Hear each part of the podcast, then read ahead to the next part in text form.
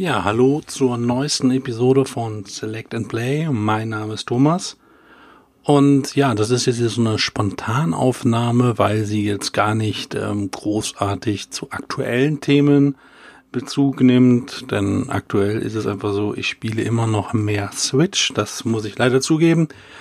Weil, ähm, ja, neue Konsole, viele neue Spiele, Breath of the Wild und so weiter und so fort. Und deswegen bin ich mehr mit der Switch ähm, momentan beschäftigt als jetzt mit der PlayStation, obwohl die PlayStation natürlich unheimlich gute Spiele in diesem Jahr ähm, bisher veröffentlicht hat. Das ist eigentlich verrückt, wie gut das Spielejahr 2017 bisher ist. Und ja, und da möchte ich auch direkt anschließen, denn letztendlich ist es so, dass ich dass wir in der zweiten Folge, glaube ich, gesagt haben, ja, da ist im Januar Resident Evil erschienen, Resident Evil 7 und ähm, ja, haben wir irgendwie gar nicht so richtig gespielt, hat aber gute Wertung bekommen und ja, ist nicht, ist nicht, ist nicht mein Ding und so und ja, so ein bisschen wegdiskutiert, bisschen weggewischt, ja, weil Sascha, für den ist die Serie nichts und ich habe gedacht, ich bin zu großer Schisser und deswegen habe ich das irgendwie auch ignoriert und ähm, habe aber durchaus mitbekommen die letzten Wochen, dass das Feedback der Leute, die, die Leute, die es gespielt haben, unheimlich gut war und da hatte ich einfach das Gefühl, dass ich mal das Spiel selber testen müsse. Na ja, gut, und das habe ich halt dann getan. Ne? Und, und darüber berichte ich jetzt quasi in dieser wahrscheinlich sehr kurzen Folge, da ich jetzt auch nicht über News rede oder irgendwie über andere Themen, sondern einzig und allein über Resident Evil 7. Was soll ich sagen? Ich bin begeistert. Ja, also ähm, ich muss dazu geben, dass ich mich äh, nicht traue, das Spiel mit PlayStation VR zu spielen. Also dafür bin ich ein wirklich ein zu großer Schisser. Mir reicht definitiv die normale äh, Fassung und die atmet auch richtig, diese Atmosphäre, dieses Düstere, dieses Schaurige. Das ist unglaublich, wie dicht das äh, alles ist und dann noch mit der Soundkulisse zusammen. Das ist, das ist einfach, einfach wunderbar. Ja, ähm, schaurig wunderbar, kann man sagen der siebte Teil, der fühlt sich an wie ein klassisches Resident Evil, nur eben in der Ego-Perspektive. Ja, und das ist halt der Kniff. Ich hätte nie gedacht, dass das ein, dass ein Resident Evil mal in der Ego-Perspektive stattfinden wird. Und ähm, deswegen waren Leute überrascht und deswegen sagen Leute, ja, nee, deswegen ist es kein Resident Evil mehr. Doch, es ist es. Und warum dieses Ego-Perspektiven-Spiel ein echtes Resident Evil ist, das werde ich auch jetzt ein bisschen erläutern. Ja, denn diese Erkenntnis, dass wir hier wieder ein klassisches Resident Evil haben, ist so wichtig. Schließlich war Resident Evil 6 ein echter Verkaufshit. Ich glaube, das ist immer noch das bestverkaufte Resident Evil. Es hat aber irgendwie die Marke zerstört. Das klingt schizophren, aber es ist so, weil die Leute haben es gekauft, weil sie gedacht haben, das ist ein richtig gutes Resident Evil. Es hat sich deswegen millionenfach verkauft und dann haben Leute festgestellt, das ist nicht mehr ein Resident Evil. Manche sagten ja, das ist ja wie ein Call of Duty, es ist nur ein reines Actionspiel. Und dadurch wurden viele Fans, ähm, ja, haben mit der Serie fast sogar gebrochen und haben halt gesagt, so, dann brauche ich halt kein neues mehr. Ja, und zum Glück hat offensichtlich ähm, Capcom aus, daraus gelernt. Ja, nämlich, dass ein großer Teil der Resident Evil Fans einfach nur ein gutes Survival-Horror-Spiel haben wollen mit entsprechender Atmosphäre, mit Munitionsknappheit und ein entschleunigtes Erlebnis und kein Action-Blockbuster. Ja, es ist auch irgendwie seltsam, dass ähm, zeitgleich, oder nicht zeitgleich, aber Anfang 2012 hatte Capcom ja mit Resident Evil Revelations ein ähnliches Spiel äh, für den 3DS gebracht. Ja, denn das war eine willkommene Mischung aus dieser, ähm, ja, aus, aus ein bisschen Action, aber auch nur in Form, dass die Shoot-Mechanik eher Richtung Resident Evil 5 gegangen ist. Ja, man hatte ein bisschen mehr Bewegungsspielraum, aber die Atmosphäre, die hatte es von älteren Resident Evils. Und allein das Kreuzfahrtschiff als Schauplatz erinnerte ja irgendwie an die Villa aus dem ersten Teil. Und man war wieder an einem Ort gebunden und hatte diese klaustrophobischen Gänge und überall lauerten gefährlichen Kreaturen. Also das ist doch, äh, äh, das, das war, war wieder interessant. Aber in dem, in dem Jahr brachten sie eben auch Resident Evil 6 raus und das war eben so anders. Glücklicherweise ging aber jetzt Capcom eben genau wieder dann zurück zum Reißbrett und ähm, haben dann gesagt, mit Teil 7 gehen wir wieder diesen alten Weg. Wie gesagt, nur in einer neuen Kameraperspektive. Mit der Plantagenvilla der Familie Baker ähm, hat man während des Großteils des Spiels einen Schauplatz.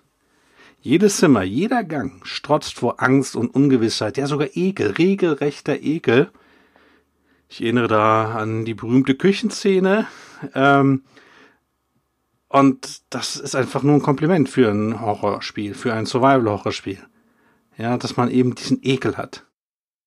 Und die Küche fasste die Atmosphäre des Spiels perfekt zusammen und es war auch, wie gesagt, wer da mal den Topf geöffnet hat und dann sah da, weiß nicht, Kakerlaken am rauskriechen und ach, das war bei wirklich eklig.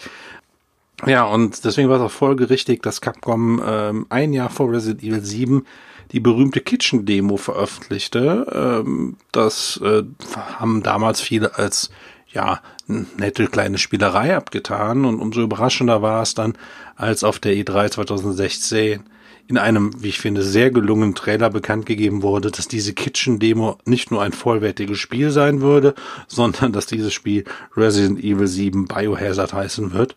Das, das, das war einfach eine tolle Ankündigung. Bei dem Trailer stimmte alles. Ja, also da als, als da für einen Moment die römische 7, also VII, eingeblendet wurde und dann daraus das Wort Resident Evil gebildet wurde, da konnten die Leute ja kaum fassen. Ja, die haben ja, haben, man hat gejubelt quasi. Und dann gab es an dem Tag noch eine Demo zu dem Spiel äh, im PlayStation Store runterzuladen und es wurde der Release für den 24. Januar 2017 angekündigt. Insgesamt eine perfekte Ankündigung und, und allein die Musikuntermalung im Trailer, das war Zucker. Es hat alles gestimmt. Das ist auch cool, dass man im Prinzip ein halbes Jahr später nach der Ankündigung etwas mehr als ein halbes Jahr dann das Spiel auch spielen kann. Äh, das, das, so muss es sein und so wünsche ich es mir in der Tat von vielen ähm, Spieleentwicklern. ich möchte nicht immer drei Jahre im Voraus wissen, was dann da irgendwie kommt, sondern dieses, hier ist übrigens das Spiel, in sechs, sieben Monaten könnt ihr es kaufen. Das ist für mich perfekt. Und ähm, wie gesagt, hier kam mir der Überraschungseffekt hinzu, da keiner ahnen konnte, dass die Kitchen-Demo in Wirklichkeit ein Resident Evil sein würde. Ja, im Nachhinein haben die Leute sich das Logo angeschaut von dem Kitchen-Demo und haben dann festgestellt, dass da ja eigentlich eine 7 versteckt ist. Die wird so ein bisschen angeteasert. Also da hätte man dann vielleicht auch denken können, dass es um was anderes geht. Aber das haben sie gut gemacht im Logo und hat halt, äh, wenn man da flüchtig drauf guckt, sieht man das auch nicht. Ähm, und allein aufgrund der Ego-Perspektive haben die Leute immer so an, an PT gedacht, aber bestimmt nicht an Resident Evil. Und deswegen, ja, das, das war schon clever. Ja, doch die neue Kamera war nicht die einzige Neuerung, denn erstmals spielte man ja einen neuen Protagonisten, der nichts mit den Geschehnissen um T-Virus, Umbrella und Co. zu tun hatte. Ja, man, man spielte auch keinen Cop oder Soldaten, äh, irgendwie ein Wunderkämpfer, sondern einen Durchschnittstypen und ähm, Namen Ethan Winters. Und der seine, ähm, ja, seine einzige Aufgabe ist, seine vermisste Frau Mia zu suchen. Und in einer heruntergekommenen Villa findet er schließlich Videotapes eines Filmteams und ähm, ja, und da konnte man sich dann auch äh, dann die, die, sich die Kassetten anschauen und merkt ganz schnell, dass hier irgendetwas Seltsames vorgeht. Und ähm, ja, viel mehr möchte ich auch gar nicht sagen, aus Spoilergründen, denn selbst am Anfang passieren viele verrückte Geschehen, Geschehnisse. Ähm, und ähm, ja, da würde ich jetzt jede, jede Überraschung äh, verderben, weil ich finde auch gerade den, den Anfang, der ist unheimlich intensiv und deswegen belasse ich es jetzt an dieser Stelle dabei. Klar ist, dass diese Villa in den Sümpfen Louisianas ähm, wirklich ein Albtraum ist. Ja, also das ist äh, atmosphärisch, wie gesagt, ganz großes Kino. Ja, man muss, ähm, ja, man muss sich quasi langsam von Raum zu Raum schleichen. Es gibt ähm, einen unbesiegbaren Gegner äh, früh im Spiel ähm, und dem muss man eben aus dem Weg gehen. Ja, also Grüße an Alien Isolation das ähm, sorgt alleine für Spannung, wenn man weiß, man kann diesen Gegner vielleicht ähm, kurzfristig etwas ausschalten, aber nicht komplett ausschalten. Und ja, da immer, oh Gott, da hinten ist er im Raum. Ich muss jetzt um die Ecke mal gucken, komme ich jetzt in den anderen Raum, ohne dass er mich sieht. Und, ja, und dann hört man seine Schritte und die Geräusche und wie er ruft. Und das ist äh, alles äh, wirklich sehr toll äh, präsentiert Ähm, Zombies gibt's in diesem Spiel auch nicht. Ja, also nochmal äh, eine Abkehr von alter Serientradition. Stattdessen gibt's halt Molded, kann man ja geformt, glaube ich, übersetzen.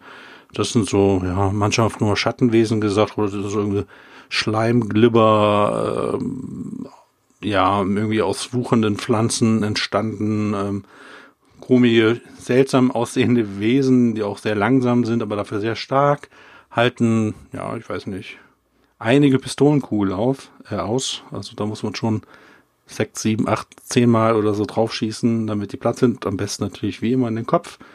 Ähm, dann gibt's nervende Insekten oder Käfer, die den Weg versperren. Die sind wirklich äh, doof. Und hier so irgendwie große, ja, was, was war das? Weiß ich auch, so, so Flugwesen, ja, die gerade in Gruppen sehr nervig sind. Die sind auch sehr agil und da muss man sie erstmal treffen. Nach und nach löst man dann das Geheimnis der Familie und begreift, was für verrückte Dinge vorgehen. Ähm, zwei Drittel des Spiels ungefähr, würde ich sagen, finden auf dem Anwesen ähm, der Baker-Familie statt. Haupthaus, Bootshaus, ein Wohnwagen, so ein bisschen Garten, äh, Gewächshaus, all das ähm, wird man mit der Zeit ja begehen. Es gibt Sch Schalterrätsel, Inventarmanagement ist weiterhin sehr wichtig, ja, Speicherräume äh, findet man ständig, äh, also findet man nicht an jeder Ecke, aber es gibt halt einige und da ist man dann sicher vor Feinden und kann natürlich speichern. Es gibt aber auch jetzt eine Autosave-Funktion und ähm, die ja quasi automatisch an gewissen und wie ich finde auch meistens fair gesetzten Kontrollpunkten speichert. Serientypisch gibt's auch Crafting, also ihr könnt Heilkräuter, Arzneien und so weiter herstellen und natürlich Munition, was sehr wichtig ist. Für mich ist also ähm, dieses Spiel ganz klar ein Resident Evil und zwar ein klassisches. Ja, wie gesagt, öfters jetzt schon erwähnt, aber einzig die Spielperspektive ist neu. Aber wie ich gesagt habe, man schleicht sich durch die Gänge und, und die Zimmer. Ähm, man braucht für bestimmte Räume dann Spezialschlüssel und die muss man erstmal finden. Man muss Waffen zusammenbauen. Also, ähm, also man findet so Einzelteile von diversen Waffen. Man muss Schalterrätsel lösen und rettet sich wieder bis zum nächsten Speicherraum. Dort muss man dann per Karte, die auch an klassische Resident Evil angehaucht ist, dann wieder gucken, wie man am besten ähm, seinen Weg plant. Letztendlich, wo man sagt, okay, ich muss jetzt also irgendwie, äh, jetzt gehe ich rechts, gehe in den Raum rein, laufe dann links, gehe wieder rechts und hoffe, dass dann kein Gegner kommt. Ja, also das, das, ähm, das Plan spielt definitiv eine Rolle. Ja, man lernt, weil man halt in einem, äh, einem Schauplatz ist, auch sehr gut mit der Zeit das, das ähm, ja, Gebäude kennen und äh, weiß, wo auch noch irgendwelche Abkürzungen sind oder Geheimräume. Nochmal zu den Speicherräumen, ähm, wie ich eben erwähnt habe, Inventarmanagement ist hier eine große, große Sache, auch in dem Spiel definitiv. Ähm, man kann zwar sein Inventar durch gefundene Rucksäcke erweitern, ähm, aber die bleiben trotzdem stark begrenzt. Deswegen klassisches Resident Evil. Ich bin im Speicherraum und sortiere erstmal die Items aus, die ich in der nächsten Zeit glaube nicht zu brauchen, leg die dann in eine Truhe und ähm, auf diese Truhen kann man dann ja in jedem Speicherraum wieder zugreifen, also das, das Spielprinzip kennen. Äh, Serienveteranen, es ist halt nicht realistisch, aber es ist halt Resident Evil. Die Beleuchtungshammer, die ganze Umgebung liebevoll gestaltet, die Soundkulisse verstärkt diese, diese, diese düstere Atmosphäre und natürlich auch die ganzen Schockmomente, die es durchaus gibt, zusätzlich. Aber auch Freunde von Splatter- und Gore-Effekten kommen bei dem Spiel nicht zu kurz. Das kann auch wegen der Ego-Perspektive manchmal sehr ja, sehr heftig sein. Ähm, also, ja, das Spiel fühlt sich wirklich an wie äh, ja, Resident Evil 1 in Ego-Perspektive. Daher ist es auch logisch, dass es äh, diverse Waffen zu finden gibt. Ja, also Pistole, Schrotflinte, MG, Granat oder Flammenwerfer ist alles an Bord. Ähm, kann man alles mit der Zeit ja finden, zusammenbauen und deswegen den Gegnern richtig Saures geben, ohne dass das Spiel zumindest jetzt an den Stellen zu einem Ego-Shooter verkommt. Ja, denn die Munition ist weiter knapp bemessen und deswegen soll man die am besten für sehr starke Gegner oder halt direkt für die Bosskämpfe aufsparen. Also auch das sollte ein bekanntes Spielprinzip sein. Ich erwähnte eingangs, dass sich ja zwei Drittel des Spiels in dieser äh, Villa abspielen und ähm, ja und in dieser in dieser Zeit ist das Spiel am besten. Ja, und dann hat man ein klassisches Katz- und Maus-Spiel. ja, ähm, weil man ja auf jeden Gegner achten muss, man die Munition sparen möchte. Ja, man, man erkundet immer nach und nach, Schritt für Schritt das Anwesen und wie gesagt, die Atmosphäre, die ist Hammer. Und würde das Spiel irgendwann an dieser Stelle enden, dann wäre es ein grandioses Spiel. Leider geht es halt weiter. Und ich möchte nicht zu viel spoilern, aber die Tonalität und die Spielweise, die ändert sich auf einmal enorm. Und ich habe jetzt die Munitionsknappheit, Inventarmanagement und so weiter sehr gelobt, aber die spielen halt am Ende des Spiels leider weniger eine Rolle. Hatte das Spiel also jetzt so zwei Drittel richtige Resident Evil 1 Vibes, verkommt es etwas, nicht komplett, aber etwas im letzten Drittel zu Resident Evil 6. Diese letzten Abschnitte, die haben mich zwar nicht ganz so gestört wie, wie andere Fans, also es gibt welche, die ja wirklich richtig, richtig sauer drüber sind. Ja, und ich verstehe vielleicht auch, wenn einer sagt, nach diesem Spannungsaufbau der, der, Stunden zuvor, ähm, will man am Ende einfach ein bisschen Luft rauslassen. Und so kommt es auch rüber tatsächlich, dass man, ähm, ja, im Prinzip sagt, bin jetzt stundenlang, habe ich, bin ich vor Gegner weggelaufen und jetzt möchte ich die Sau rauslassen. Ich finde trotzdem die Entwicklung etwas äh, schade, aber das Durchspielen lohnt sich definitiv. Ich weiß aber auch nicht so richtig, warum Capcom diesen, diesen, diesen, diesen Kniff geht. Und für mich ist das jetzt auch kein Spoiler, weil es ist vielleicht eher sogar eine Warnung oder irgendwie sowas. Ja, muss einfach mal erwähnt werden. Genauso werden manche Fans kritisieren, dass es wenig Bezug zu der bisherigen Story gibt. Ja, Resident Evil 7 macht mit den Charakteren und Schauplatz alles neu so dass das Spiel komplett für sich alleine stehen könnte. Positiv ausgedrückt könnte man also deswegen sagen, das Spiel ist perfekt für Serieneinsteiger, da die absolut gar kein Vorwissen benötigen. Hier und da findet man ein paar Easter Eggs und Bezug ähm, auf die bisherige Reihe, also durch Fotos, Namen, Andeutungen.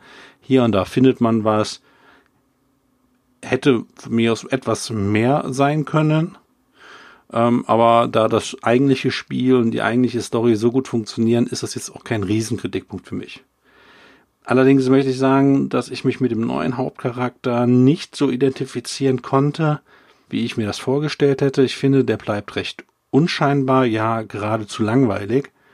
Die eigentliche Geschichte finde ich dagegen gut erzählt. Sie entwickelt sich langsam, bleibt auch lange mysteriös, um trotzdem werden am Ende auch die meisten Fragen beantwortet. Die spielbaren Rückblendungen in Form von VHS-Kassetten, das finde ich eine ganz schöne Lösung. Die vertiefen die Geschichte, die Schauplätze sieht man. Ähm, man sieht äh, Charaktere in anderen Situationen. Das finde ich auch, äh, war meistens eine willkommene Auflockerung, fand ich gut gelöst. Ja, gut. Und technisch macht das Spiel einen guten Eindruck. Hier verwendet Capcom die eigene AI-Engine, also extra für Resident Evil quasi ähm, entwickelt. Ähm, man sieht durchaus stellenweise, wozu diese Engine vielleicht fähig ist. Ja? Also die Figuren sind detailliert, Animationen und Mimik, die passen. Ja, die, die Texturen sind manchmal seltsam matschig. Also matschiger, als ich mir das jetzt für 2017 erwartet hätte, zumal man ja auch PlayStation 4 Pro mittlerweile hat. Ähm, ja, da hätte ich mir ein bisschen mehr erhofft. Trotzdem, Gesamteindruck ist gut, auch wegen der Beleuchtung. Ähm, ja, die, die, die ist, die ist, die ist wirklich äh, klasse und ich finde, manche würdigen eine gute Beleuchtung nicht so, wie sie eigentlich verdient hätten. Kritikpunkt definitiv, aber lange Ladezeiten.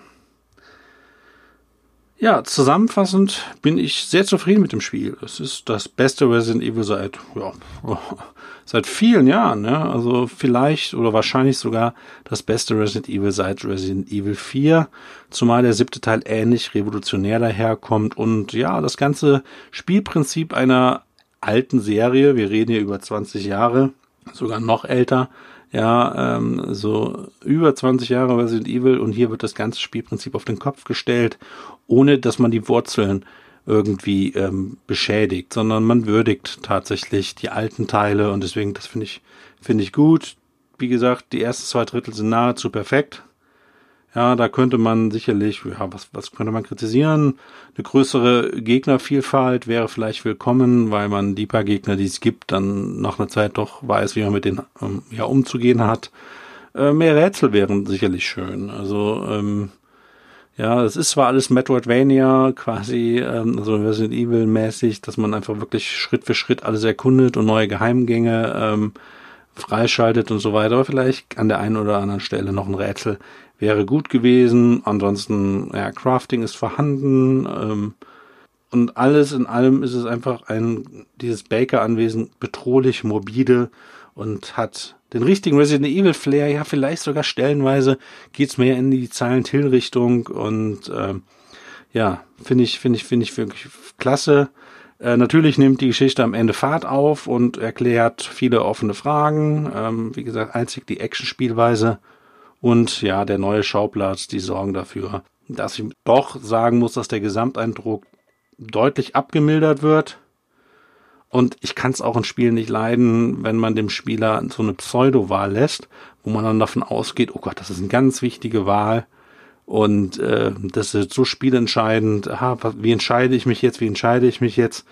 Und dann stellt sich am Ende heraus, so groß war diese Bedeutung letztendlich nicht.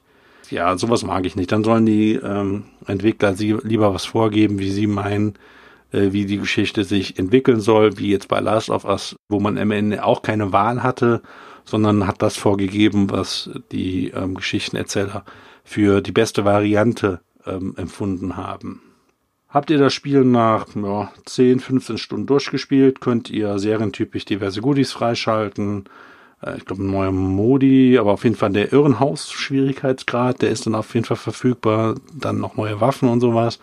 Ähm, Im Irrenhaus-Schwierigkeitsgrad gibt es keine Kontrollpunkte mehr. Ähm, ihr könnt nur noch an Kassettenrekordern speichern, sofern ihr Kassetten habt. Also das ist so ein bisschen die Grüße an, ähm, an, an die alte Resident Evil Schreibmaschine. Ja, und die Gegner sind natürlich gefährlicher, machen mehr Schaden, halten mehr aus, äh, das üblich halt.